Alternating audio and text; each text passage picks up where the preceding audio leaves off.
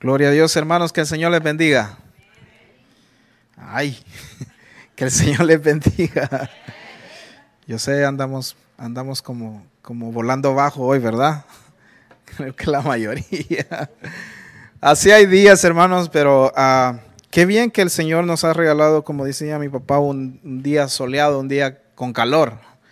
Uh, estamos bendecidos. Hay uno, hay, hay en, yo no sé, pero hay quizás hermanas que se quedaron con la curiosidad de saber dónde queda ese salón de belleza. No, dígale a su esposo, hermano, que se ponga un corbatín y que le arregle el pelo, ¿verdad? Aunque esté panzón, pero ni es lo que es lo que nos tocó. Así que uh, aproveche esa oportunidad. Vamos a abrir nuestras Biblias o encender nuestras Biblias como usted lo quiera, ¿verdad?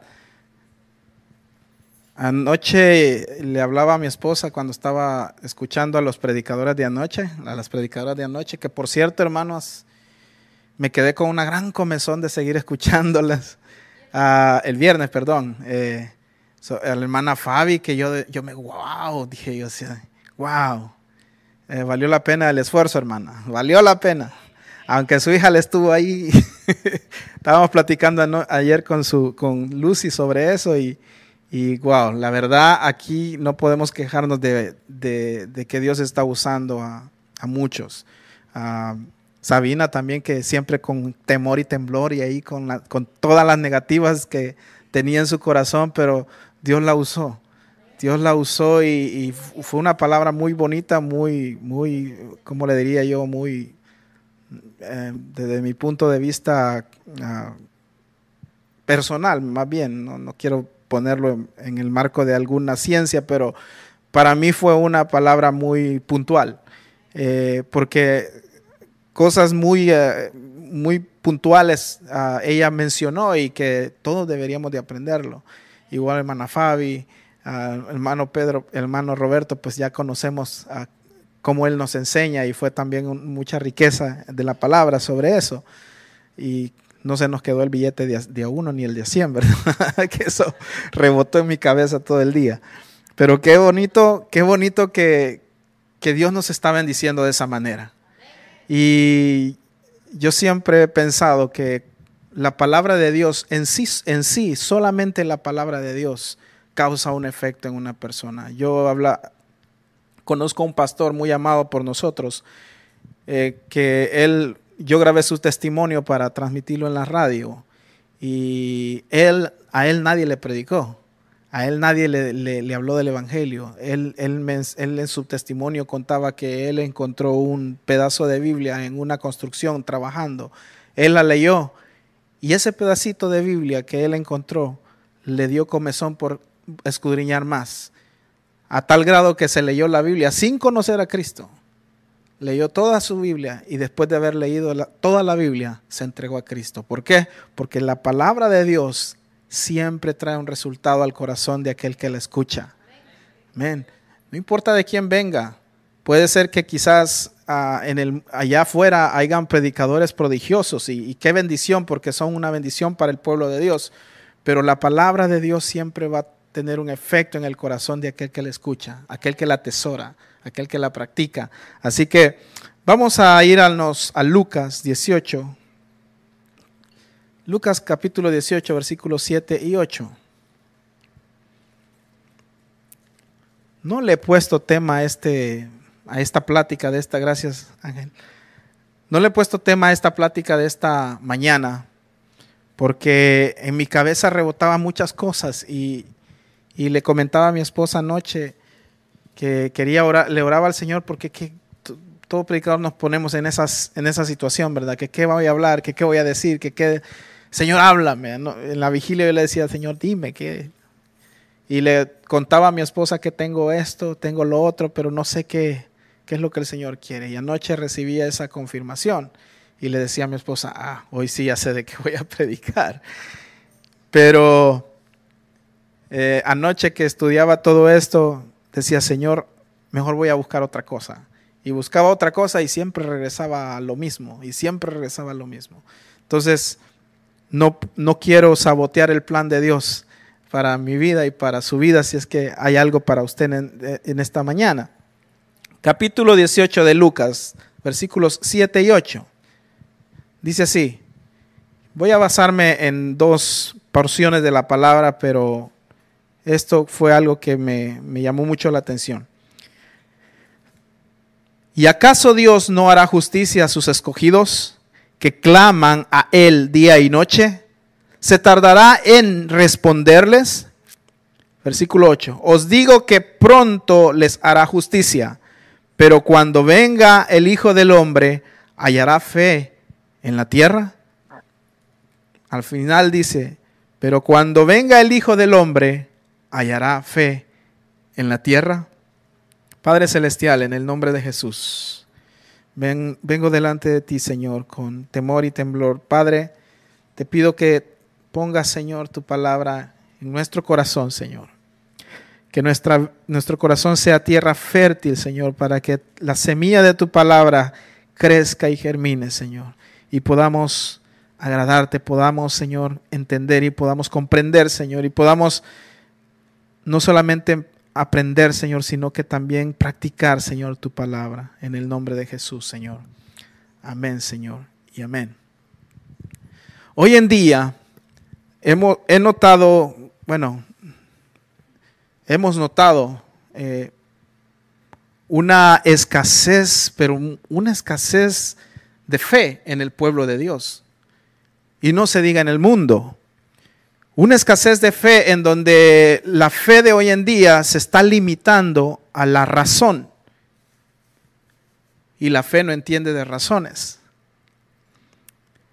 Hoy en día podemos ver muchas cosas, muchos milagros que se ocurren a través de la fe, pero el cristiano de hoy en día está tan acostumbrado a, ver milagros, a querer ver milagros, que ha hecho a un lado esa fe sencilla de la cual el Señor nos enseñó a practicar. Una fe que a la luz de la palabra yo puedo ver que hombres de Dios practicaban esa sencillez que había en esa fe. Y yo quiero hablarle en esta mañana de esa, de esa fe tan sencilla que deberíamos nosotros seguir practicando. ¿Y cuál es esa fe de la que les quiero platicar? Se lo voy a poner como un ejemplo. Normalmente nosotros los creyentes cuando venimos y oramos a Dios, nos acercamos a Dios. Y un ejemplo, cuando nosotros venimos delante de Dios y pedimos perdón, Señor, yo hice esto, yo hice aquello, perdóname por esto, Señor, perdóname por aquello.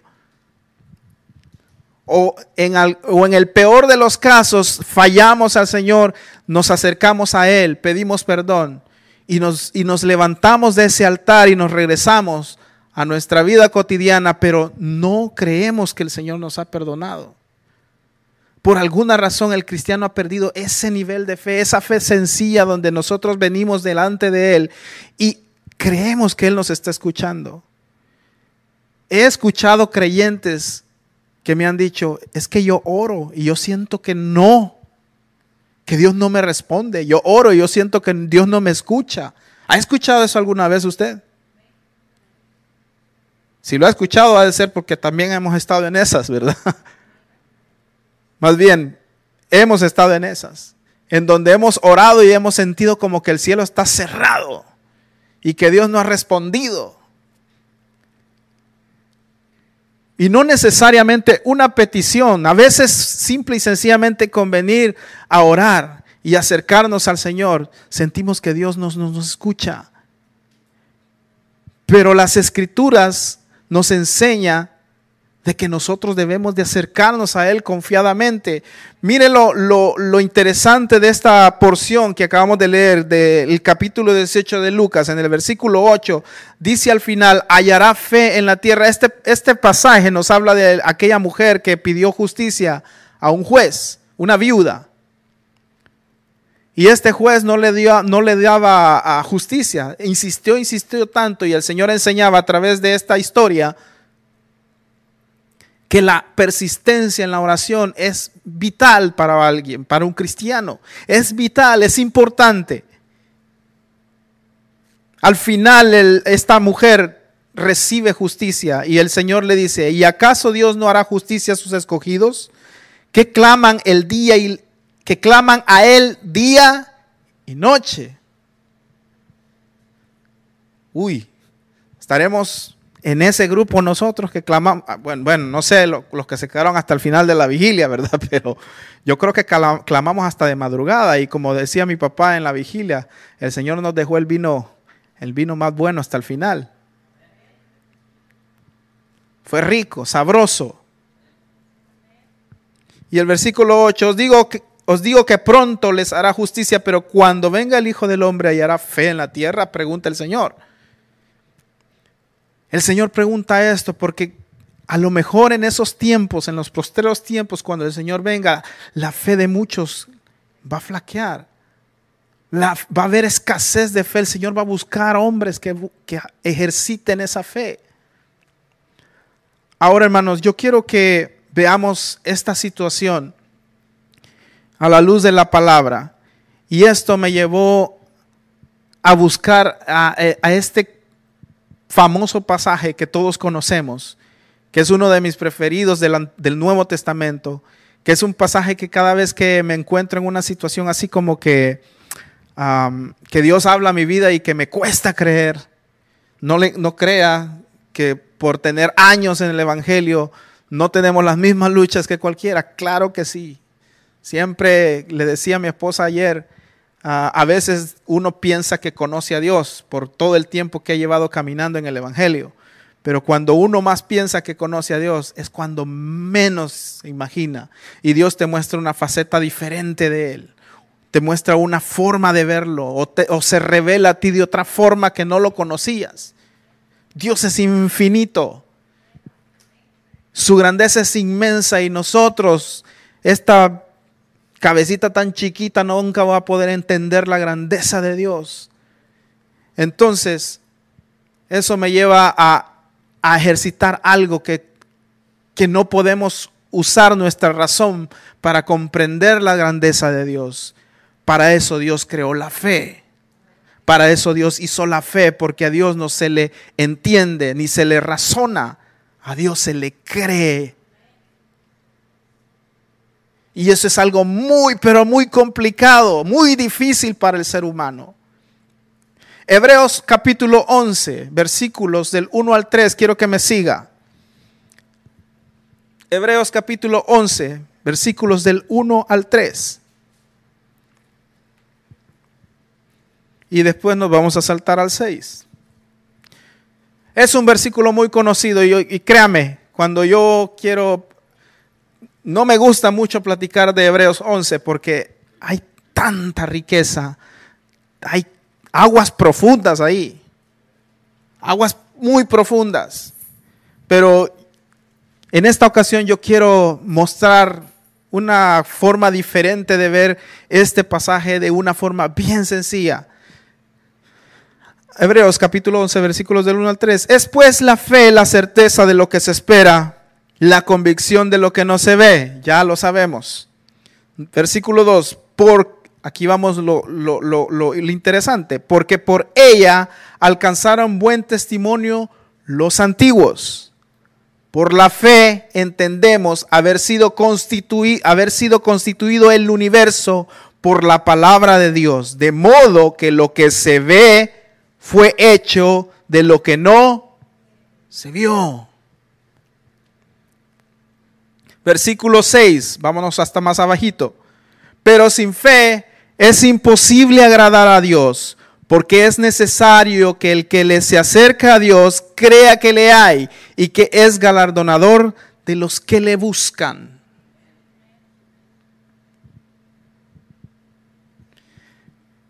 Hebreos 6 dice, pero es pero sin fe es imposible agradar a Dios. Hermano, cuando usted viene al altar y ora,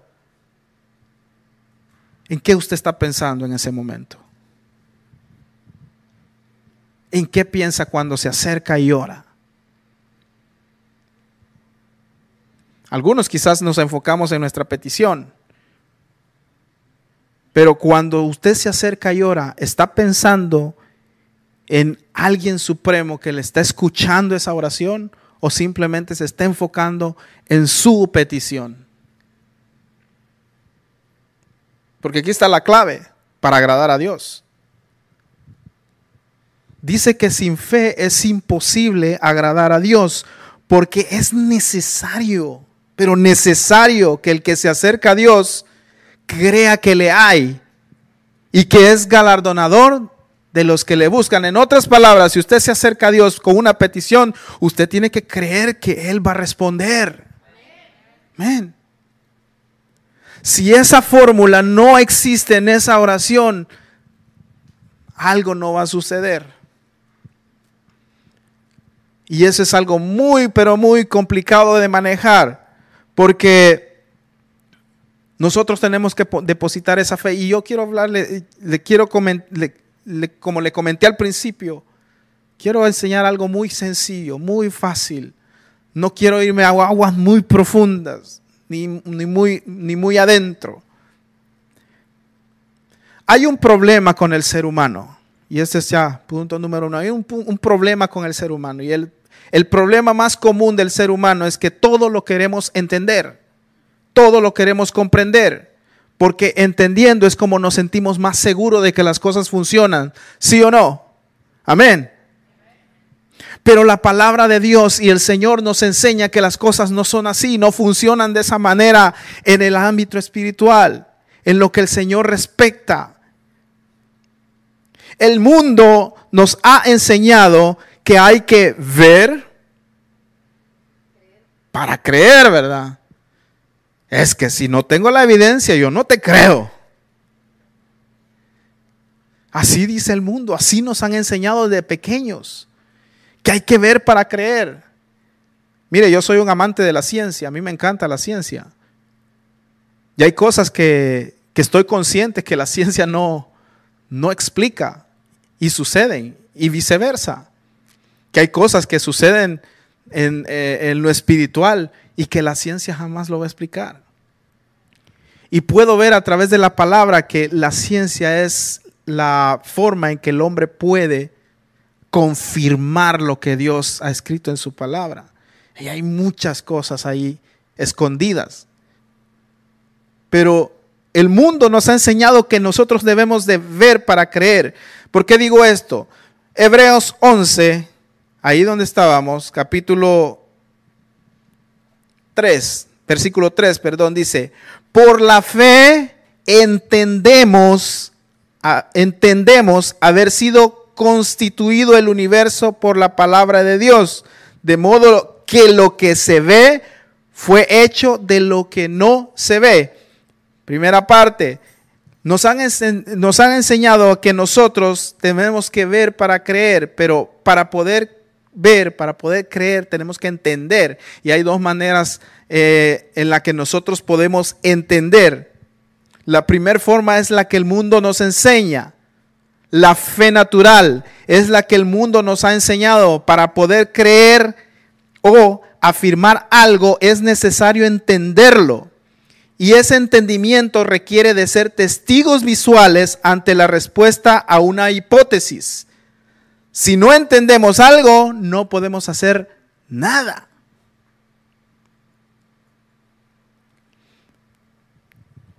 Si yo le pongo una fórmula matemática o una ecuación matemática ahí, ah, yo estudié ingeniería en la universidad y la base de la ingeniería es la matemática. Toda mi carrera era matemática, matemática, matemática. Y si yo le pusiera una ecuación matemática de esas de, de esas que asustan. Cuando el maestro ponía esa ecuación, un ejercicio y la ponía y, yo, me, yo lo miraba, aquel nudo, ¿cómo desatar ese nudo? Decía yo. Y yo no sé cómo hacía el maestro, pero en cuestión de dos minutos, esa ecuación se hacía pequeñita y ya resuelta. El caso es que como no entendíamos el profesor decía, eso sí tiene solución. Y nosotros decíamos, no, eso no tiene solución, no tiene, tiene las patas por acá, la cabeza por allá, pero... Y sí tiene solución. Y él encontraba y nos daba la solución. Entonces, así funciona. Así es como nosotros ah, vemos las cosas. Debemos de entenderlas para, para poder creerlas. Porque si no, si no las entendemos, no las vamos a creer. Así funcionamos. Pero la otra fe, la, que, la fe que el Señor nos da, es lo opuesto, que hay que creer para ver. Primero hay que creerle a Dios para que podamos ver. ¿Por qué digo esto? Mire el versículo 3, como decía, por la fe entendemos por la palabra de Dios, de modo que lo que se ve fue hecho. Lo que ahora nosotros vemos fue hecho de dónde? De la nada, de lo que no habíamos visto. Mire, ahorita los científicos son, están como locos, como locos. Este hombre que fue ateo, que murió, pobrecito. Increíble, genio increíble. Nació, creo que nació, no estoy seguro, parapléjico, que no podía ni moverse. Un genio que pudo inventar algo para poder hablar él solito. Este, este, este uh, científico, Hopkins, algo así, perdón el nombre, no ese hombre dejó unas teorías, Einstein,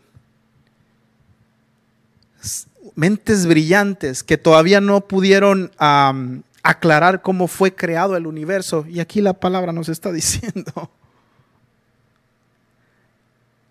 Todo lo que usted aquí ahorita ve fue creado de la nada, pero ¿qué fue lo primero? nosotros hemos, como dice aquí la escritura, que el universo fue creado por la palabra de Dios de, de modo que lo que se, se ve hoy en día fue hecho de lo que no se veía antes. Y así es como funciona en el mundo espiritual. Hay que creer para ver. Ah, la fe La fe de Cristo nos enseña que primero debemos de creer y después vamos a entender. Juan capítulo 11, versículo 40, ¿qué, qué dice ahí? Juan capítulo 11, versículo 40, miren lo que dice la palabra de Dios.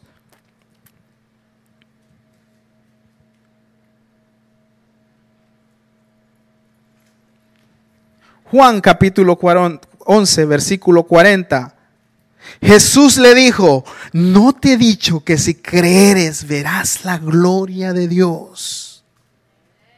Entonces, ¿qué hay que hacer primero, hermano? Entonces, ¿qué hay que hacer primero? Creer para ver la gloria de Dios. Mire, ese es como darme una pedrada yo mismo a mí mismo. Porque a mí me cuesta como, como a usted le cuesta quizás.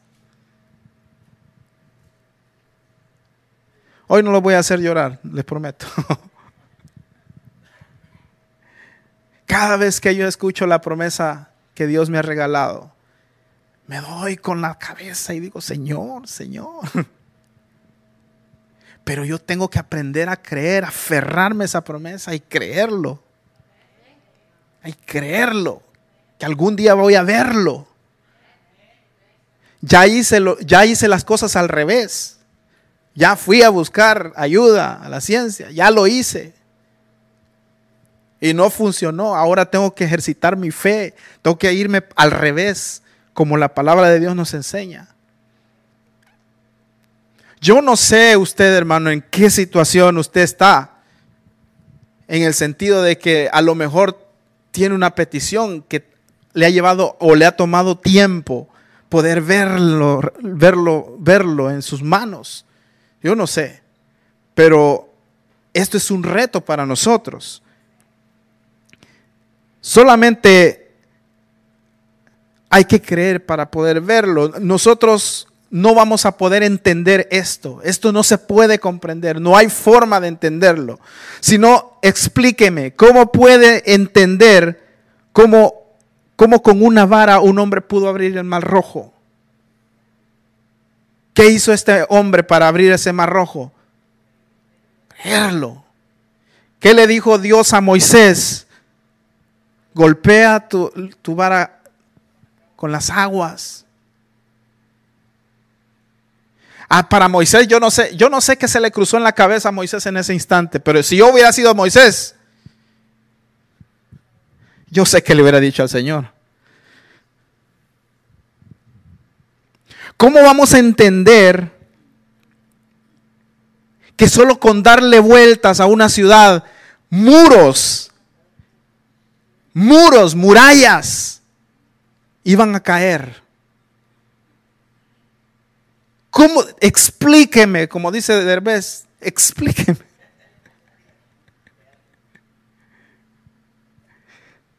Explíqueme eso, ¿cómo se puede entender eso? ¿Cómo puedo entenderlo? ¿Cómo puedo comprender? No se puede, hermano, no tiene ciencia, no tiene cabeza, no tiene patas.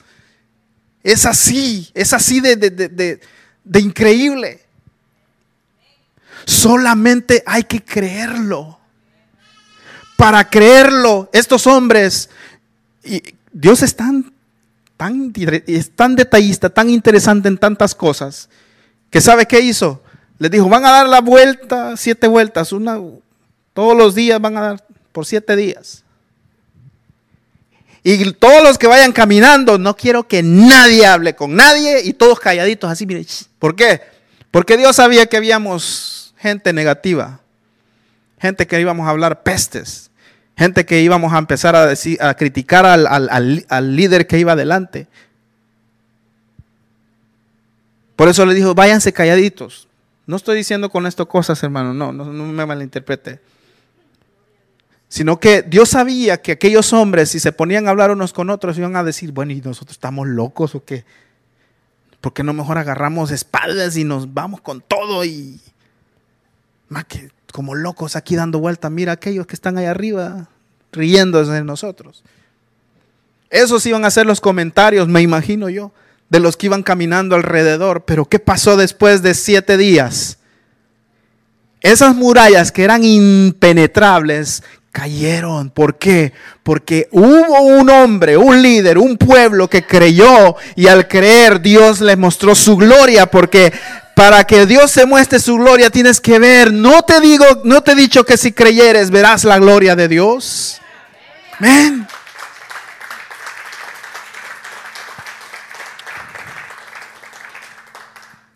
¿Cómo puede entender, hermano, como un ejército de miles, pero de miles, es vencido solamente con 300 hombres. Explíqueme esa matemática. No se necesita ser un ingeniero para entender esos números. Yo no sé cómo le hace mi papá para que al final de mes puedan, podamos pagar todo lo que está alrededor. Yo no sé cómo le hace. Pero algo sé que hace mi papá, es que tiene fe. No es que le eche flores, hermano, porque también todo ese esfuerzo que se hace es gracias a su aportación. Por eso es bien importante que usted lo haga. Dios no nos ha desamparado, hermano. Yo no quiero hablar mal de otras congregaciones, pero Dios nos ha permitido ir a ministrar a otras congregaciones que tienen mucho más tiempo que nosotros de, estar en un ministerio. Congregaciones que una vez, recuerdo, nos invitaron a un aniversario, a, administrar la música a un aniversario. Una iglesia chiquita, bien, bien bonita, la iglesia pequeñita. Y estaban va de batalla y batalla con el sonido, porque no tenían muy buen audio. Y cuando nos acercamos a platicar, ellos nos comentaron que estaban cumpliendo 22 años de aniversario yo dije, 22 años. Nosotros, en aquel entonces, nosotros teníamos como 8 años nada más. Y ya estábamos así. Todo lo que había alrededor.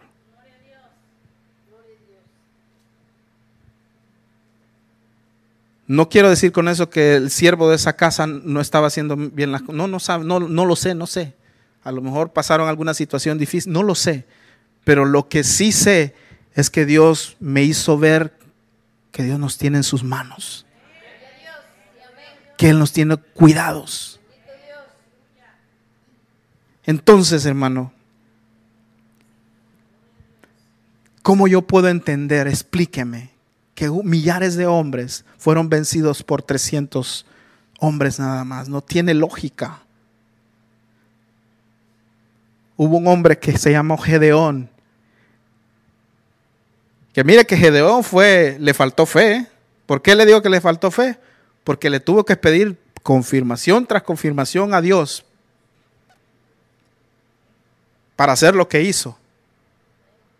Y si, Dios te ordena algo y tú le dices, ah, bueno, Señor, pues, eh, confírmame. Pero no me voy a ir así nomás, con poquitos y quién sabe si me voy a ganar. No, confírmame. Aún con esa poquita fe que tenía Gedeón, Dios hizo grandes cosas. Hermano, esa poquita fe que usted tiene, Dios puede usar eso que tiene, esa medida que tiene para hacer grandes cosas. Dios entiende nuestra incredulidad a veces, pero Él necesita ese gramito de fe, como el grano de mostaza, dice la palabra.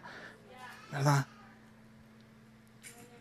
Hebreos 11, capítulo 3, capítulo 11, versículo 3 dice, por la fe entendemos haber sido constituido el universo por la palabra de Dios, de modo que lo que se ve fue hecho de lo que no se veía. Si nos ponemos a hacer cálculos para entender, no haremos nada, porque la fe natural nos dirá que no es posible. Marcos capítulo 9, versículo 23. Esto sí me voló la cabeza, porque son palabras de Jesús, hermano. Marcos capítulo 9, versículo 23, ¿qué dice? Hermano, si nosotros podemos hacer números con la razón, vamos a, vamos a llegar a la conclusión de que no vamos a poder.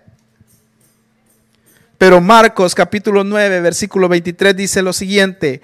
Jesús le dijo, si puedes creer al que cree, todo lo es posible. El Señor esto se lo dijo a un endemoniado que se revolcaba, dice la Biblia, que le salía espuma por la boca. Y ese hombre, el padre de ese hombre estaba desesperado y le clamaba al Señor y le decía, Señor, ayúdame. Y ese hombre, Dios le el Señor le hizo una pregunta, ¿crees? Y le dijo, ayúdame, ayúdame a mi fe, ayúdame a creer. Y el Señor le responde esto y le dijo, Jesús le dijo, si, si puedes creer al que cree, todo lo es posible. Hermano, no permitas que tu entendimiento natural te detenga a ver la gloria que Dios quiere cumplir en tu vida. Yo sé que es difícil pelear con eso. Da miedo. Da miedo. Mire, es algo, yo, yo, yo estoy aprendiendo mucho con mi esposa muchas cosas. Muchas cosas. Y una de las cosas que he aprendido hace poco, eh, hace poco estuvimos ahí como medio ajustados porque mi esposa tuvo un pequeño accidente con, sus finanzas ahí y pasamos un, mes bien ajustado, pero bien ajustado. Y yo estaba como preocupado entonces yo le decía a mi esposa, mira, vamos a hacer este ajuste, este, el otro. Y, y al final mi esposa me decía, no te preocupes, el Señor nos va a proveer. Yo no sé de dónde va a salir, pero yo, yo, yo, yo estuve sola por mucho tiempo con mis hijos y el Señor nunca me desamparó. Y wow. Y se lo dijo a un creyente de veintitantos años, hijo de un pastor.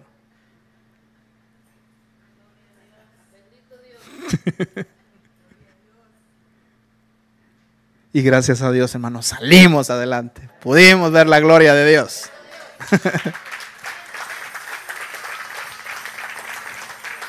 Todavía estamos viendo cómo solucionamos ese problema porque fue un accidente, pero, pero, pero salimos. Yo dije, realmente me falta fe. Ayúdame, Señor. Así que hermano, ah, aunque a veces a nosotros los hombres nos cueste admitir que nuestra esposa tenga la razón, escuchémosla, escuchémosla. La sabiduría también viene de ellas. No, es exclusiva de nosotros, los cabezas del hogar, también viene de ellas. Por eso Dios nos puso una, una ayuda idónea, ¿verdad? Así que no desechemos el consejo de también de nuestras parejas. Ok. Ahora, quiero ir a la segunda parte de mi mensaje y, aquí es donde quiero ir, llegar a aterrizar. Si nosotros nos vamos al capítulo de Hebreos, versículo 11, perdón, capítulo 11. Vamos a leer todo ese capítulo y yo voy a encontrar algo muy interesante y muy asombroso y está en el versículo 2. Veamos el verso 2 de Hebreos 11 y dice así, porque por ella alcanzaron buen testimonio los antiguos. Por la fe. Por la fe los antiguos alcanzaron buen testimonio. Y yo empecé a pelearme ahí con Dios y, y, analizar todo eso y a ver y, escudriñar las escrituras. Y yo dije, bueno, bueno, ¿cuál buen testimonio? Al capítulo 11 del capítulo, de, al capítulo 11 de, Hebreos, yo le llamo el Salón de la Fama. ¿Por qué le llamo el Salón de la Fama? Porque ahí vamos a encontrar a todos los superhéroes, bueno, no todos, la mayoría son mencionados, muchos. Los superhéroes de la Biblia. Ahí vamos a ver un Batman, ahí vamos a ver un Superman, ahí vamos a ver un... Ah, no, Deadpool no, no me gusta ese, muy mal creado. Ahí vamos a ver a, a, ¿quién más? El hombre araña, que le encanta a Natanael. y ahí vamos a ver todos esos superhéroes. Pero esos superhéroes son de Marvel, estos son de, de la palabra de Dios. Ahí vamos a ver a Moisés, Abraham, Enoch. Ahí vamos a encontrar a Sansón, Sara, a Noé, al músico por excelencia, David. Ahí encontramos el salón de la fama. Yo me, yo me imagino a todos esos reunidos. Imagínese, imagínese una alfombra roja. Imagínese allá en el cielo cuando yo le tengo muchas preguntas a Sansón. Muchas.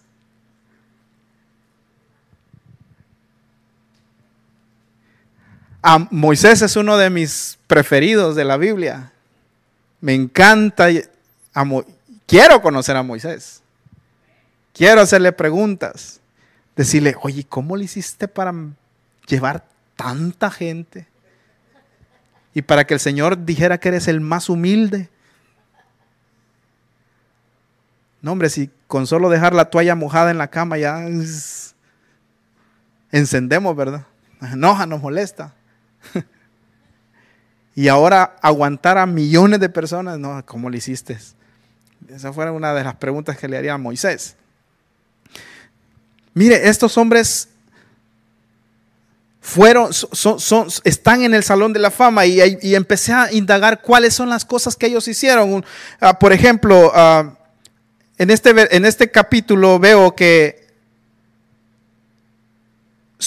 todos los hombres que son mencionados en esta parte de la Biblia del Nuevo Testamento, todos son del Antiguo Testamento. No hay ni uno que esté incluido en esta lista del Nuevo Testamento.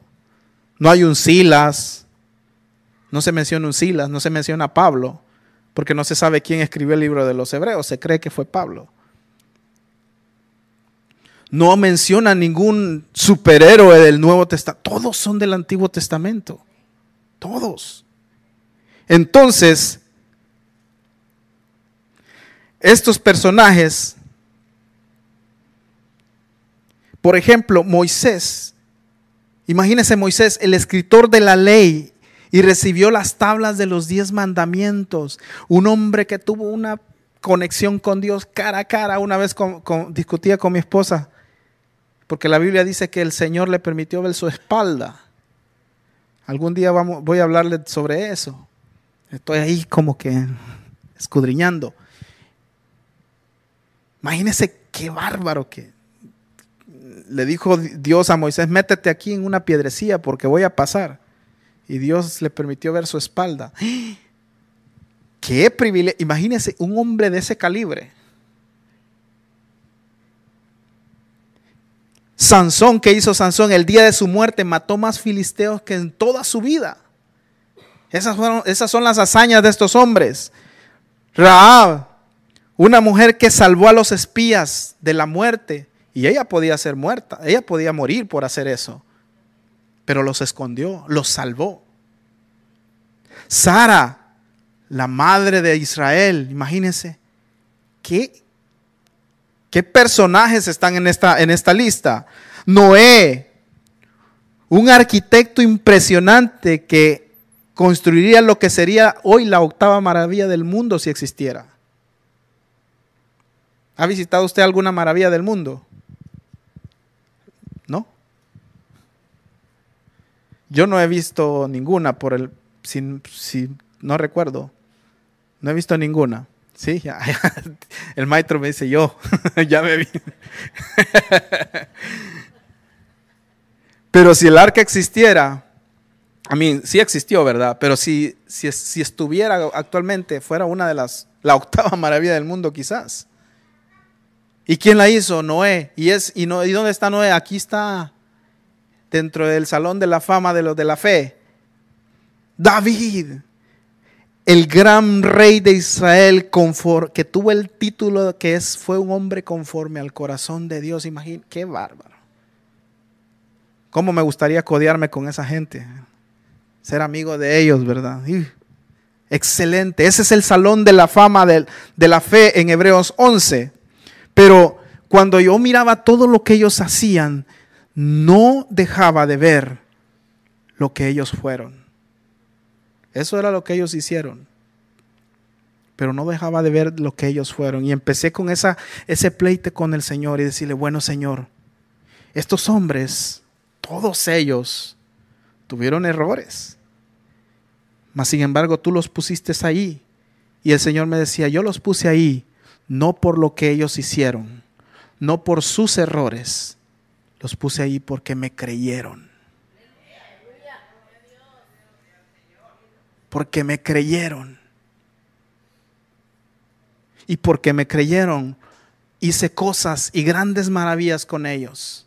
Y ahora son conocidos para el mundo porque simple y sencillamente me creyeron. Y yo le dije, Señor, ¿cómo es posible que te creyeran? Míralos. Moisés. Todos tuvieron errores. Mira, Moisés golpeó, no te hizo caso, golpeó una roca, golpeó la roca. ¿Qué es eso? Sansón. ¿Qué hizo Sansón? Agarró en sus manos una quijada de un burro muerto. Se bebió la miel de un león muerto se acostó con, se acostó con prostitutas. Durmió con el enemigo. Le reveló el secreto de su fuerza. ¿Qué es eso? Tal vez usted me dirá, bueno, ¿qué tiene que ver que agarre con la quijada de un burro? Él era, él era un nazareno. Y como nazareno era prohibido tocar un cadáver, tocar, era, eso era inmundo, no podía hacer eso. Mas sin embargo, él lo hizo. Y Dios no apartó su gloria ni su unción sobre él. Dios siguió usándolo. Dios siguió dándole esa fuerza a pesar de. Hasta que llegó Dalila y todos conocemos la historia de Sansón. Un hombre que se equivocó. Sara, la madre de Israel, ¿qué hizo Sara? Le dijo a su esposo, ¿verdad? hey, pues no, me das, no hay, no, hay, no hay nada, no hay niño, pues échate con mi criada, ¿verdad? ¿Cuántos hombres quisieran mujeres así, verdad? Mm. no, dice la hermana, yo no. ¿Cree usted está correcto que su esposa le diga eso a usted? No es correcto. No es correcto. No está bien. Pero ahí está en la lista. Ahí está en la lista de los del salón de la fama de la fe, ahí está. Y le decía, "Señor, David, bueno, David no podemos, imagínese David, le quitó la mujer a, su general y no solo le quita la mujer, sino que lo manda a matar para ocultar su pecado después de tener un, hijo con, la mujer de otro, de su, de, de su general. Horrible, ¿verdad? Feo. Eso era David. Ah, pero David es conforme al corazón de Jehová. Y eso le decía al Señor, Señor, ¿por qué tienes esto, a esta gente aquí metida? Y el Señor me muestra esto tan lindo. Lee Hebreos 11 otra vez. Y volví a leer Hebreos 11. Y sabe que encontré que todo lo que está aquí escrito de estos hombres, Dios habla solo cosas grandes que hizo con ellos. ¿Por qué? Porque todos esos pecados que estos hombres cometieron, Dios se olvidó. Porque ellos a pesar de la, de la poca fe que tenían, le creyeron a Dios. Hermano, cuando el diablo venga a tu vida y te diga, tú no eres digno porque hiciste esto, porque hiciste lo otro, porque hiciste lo otro, usted tiene que decirle, el Señor ya me perdonó. No soy yo para andarme a acordar. Eso fue lo que me, dijo el Señor. ¿Quién eres tú para acordarte de los pecados de otros? Si yo ya no me acuerdo de ellos. Le voy a leer lo que dice esto. Y esto fue lo que me encantó del Señor. Miqueas capítulo 7, versículo 19.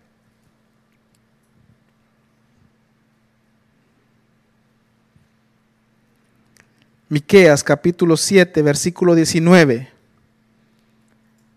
Y ya con esto concluyo, hermano. 7, 19. Él volverá a tener misericordia de nosotros, sepultará nuestras iniquidades y echará en lo profundo del mar todos nuestros pecados. ¿A dónde van a parar? Mira, esto a mí me voló la cabeza porque dije yo, ¿por qué el Señor el profundo del mar? ¿Qué tiene que ver el mar con esto?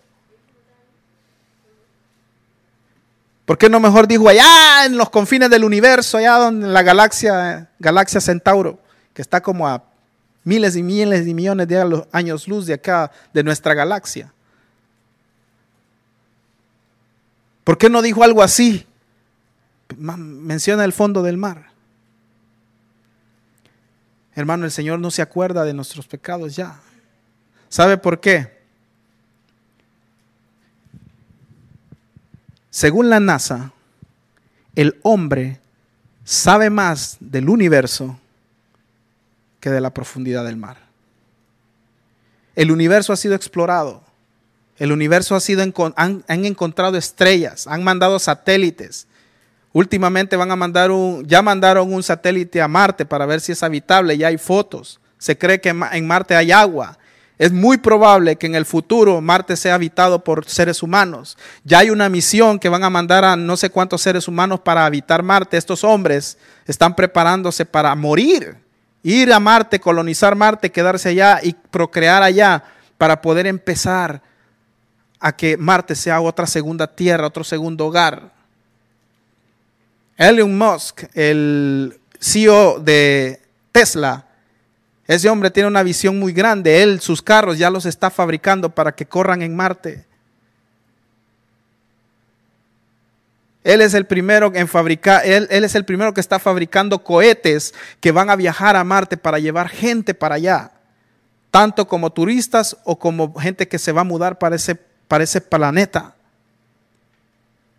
Todo eso lo sabe la ciencia del universo, pero del profundo del mar no se sabe nada o se sabe poco. Y ahí es donde el Señor ha enviado tus pecados porque ahí nadie sabe nada. Él se olvidó ya de eso. Te lo digo yo. Un pecador que un día le dijo al Señor, perdóname por esto y esto y esto y esto. Y el Señor me dijo, no me acuerdo ya de eso. Hijo, sigue adelante, camina, que tengo cosas para ti. Y yo te lo digo a ti. Si el diablo viene a decirte, ay, no eres digno, no deberías de estar haciendo eso, por esto y esto y esto. Déjame decirte, si te acercas a Dios, Él perdonará tus pecados, los va a echar al fondo del mar y no se acordará más de ellos. Porque si Él hizo esto con estos grandes hombres, tú ves, lee Hebreos 11 y te vas a dar cuenta que en ningún momento Él menciona los pecados de estos hombres, Él solo menciona las cosas que Dios hizo con ellos. ¿Por qué? Porque ellos le creyeron a Dios.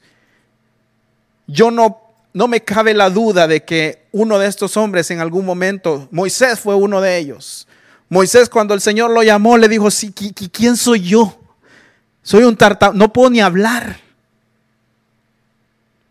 No puedo ni hablar y me quieres mandar a, liberar un pueblo que ni siquiera conozco. Y para el Señor no hubo excusas. Le, pues te vas con tu hermano Aarón. Él va a hablar por ti. Yo voy a poner palabra, pero vas, porque vas. Un hombre que se equivocó muchas veces, pero Dios lo sigue usando, lo sigue usando, lo sigue usando, lo sigue usando. ¿Por qué? Porque le creyó a Dios, porque hay que creerle para ver la gloria de Dios. Hermano, creamos. Creamos. Lo más difícil fue cuando me encontré con Raab. Porque ahí sí. Hebreos 11 dice Raab la ramera. Ahí sí nos está acordando de quién era. Yo le, dice, le decía al Señor, bueno, aquí, aquí sí no, es cierto, en todos los mencionas cosas que tú hiciste con estos hombres, pero con Raab, ahí sí la mencionas como la ramera. Ahí sí le estás apuntando el pecado que tenía. Y el Señor me dijo, yo soy linaje escogido. Yo soy Jesús. Y mencioné esto para que veas de dónde yo vengo. Y si usted se va a la genealogía de Jesús, va a darse cuenta que Raab, la ramera, era tatara, tatara, tatara, tatara, tatara, tatara, abuela de Jesús. ¿Y por qué lo hizo? Para que nosotros veamos el valor que Dios nos da a nosotros.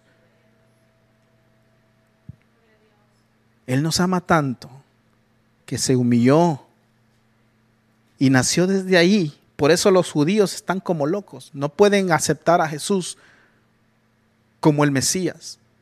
Porque no, en su mente no les cabe la idea de que viene de una ramera. No les entra en la cabeza eso. Pero Jesús lo hizo por amor, para demostrarnos, para enseñarnos.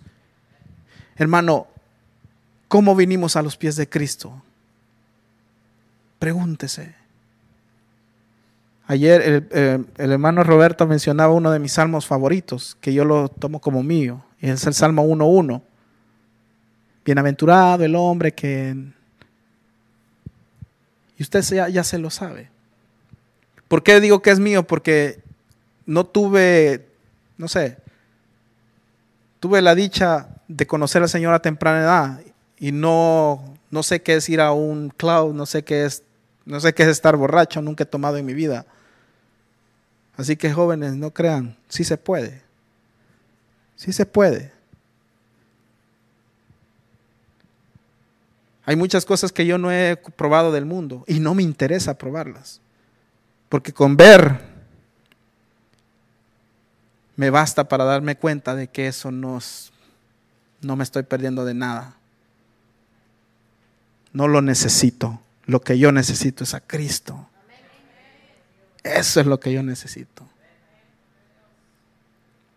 Entonces, y no estoy desestimando a las personas que algún día lo hicieron o lo hacen.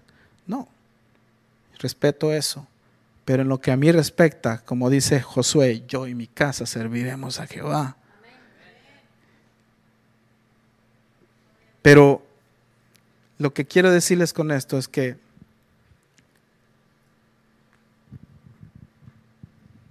No conocí el mundo como tal vez algunos lo conocieron, pero sí sé del perdón de Dios en mi vida. Sí sé lo que es fallarle a Dios, llorar amargamente, pero que Dios te levante cuando tú le crees. Y eso, no, eso tiene un gran valor, hermano. Así que esto fue lo que el Señor ah, puso en mi corazón. Y, ¿sabe? Dios el Señor vino a salvarnos. Si usted en su corazón en algún momento usted siente que no es digno, que el Señor no le va a usar más o que el Señor se apartó de usted, no le crea esas mentiras al diablo. No se las crea. No se las crea. Créale al Señor y a su palabra. Créale, porque si usted cree, todo lo es posible. Y si usted cree, va a ver la gloria de Dios. Esa petición que usted tiene por muchos años, o ese, esa petición que usted le ha puesto al Señor, créala. Yo no sé cuándo voy a ver con mis ojos lo que yo he, he pedido por años. No lo sé. No lo sé. Pero quiero continuar creyendo. Porque si creo, voy a ver. No, es necesario ver para creer, es necesario creer para ver la gloria de Dios. Que el Señor les bendiga.